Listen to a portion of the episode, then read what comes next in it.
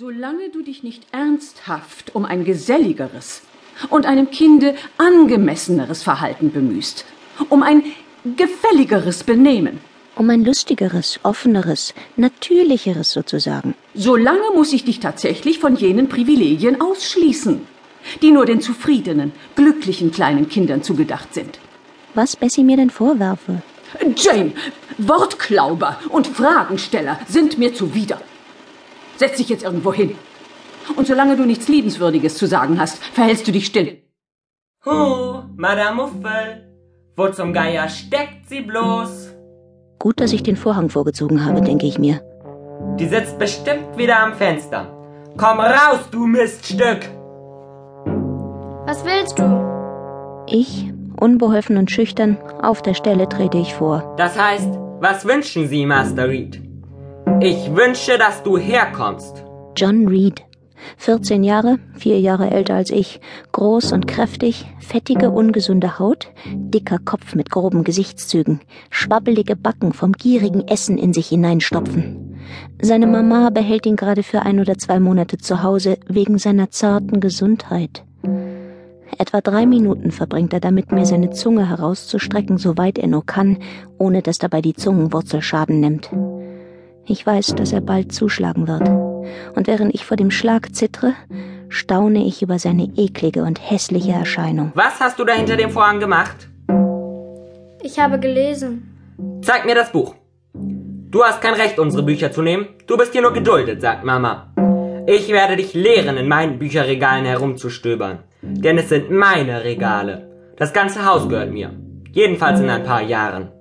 Los, stell dich neben die Tür. Weg vom Spiegel und von den Fenstern. Das schwere Buch trifft mich. Ich stürze, falle gegen die Tür und schlage mir den Kopf auf. Es blutet. Heftiger Schmerz. Au! Du gemeiner, brutaler Kerl! Du Mörder! Sklaventreiber! Du, du, du römischer Kaiser, du! Ich spüre, wie er mich an den Haaren und an der Schulter packt. Ich spüre ein oder zwei Tropfen Blut von meinem Kopf den Hals hinabrennen. Ich gehe wie eine Rasende auf ihn los. Ich weiß nicht so genau, was ich mit meinen Händen anrichte. So eine Furie.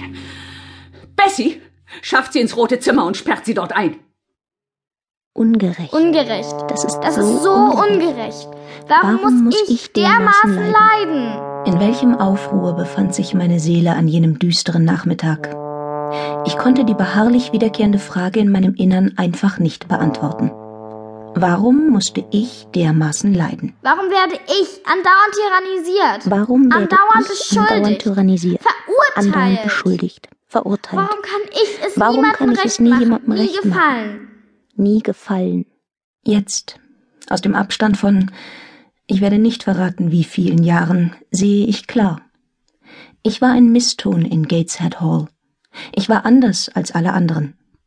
Heute ist mir klar, dass Mrs. Reed, wäre ich ein unbekümmertes, hübsches, umhertobendes Kind gewesen, meine Existenz mit größerer Zufriedenheit geduldet hätte. Ich muss weg von hier. Ich muss weg Nie von mehr hier. essen, Nie nie mehr, mehr essen. trinken, Nie mehr trinken. einfach sterben. Einfach sterben. Das Licht des Tages begann sich aus dem roten Zimmer fortzustehlen. Allmählich wurde ich kalt wie ein Stück Stein, und mein Mut verließ mich immer mehr.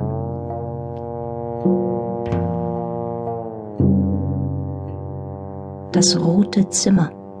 In dieser Kammer hier hatte Mr. Reed seinen letzten Atemzug getan. Hier lag er aufgebahrt, von hier wurde er im Sarg von den Leichenträgern hinausgetragen, und seit jenem Tag wurde dieser Raum selten und ungern betreten.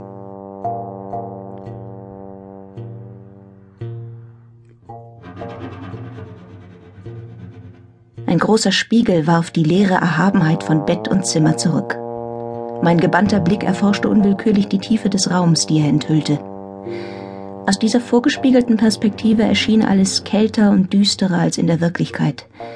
Und die wunderliche kleine Gestalt, die mich dort mit aufgerissenen Augen und käseweißem Gesicht ansah, deren Arme als helle Flecken aus der Düsternis herausstachen, wirkte wie ein leibhaftiger Geist auf mich.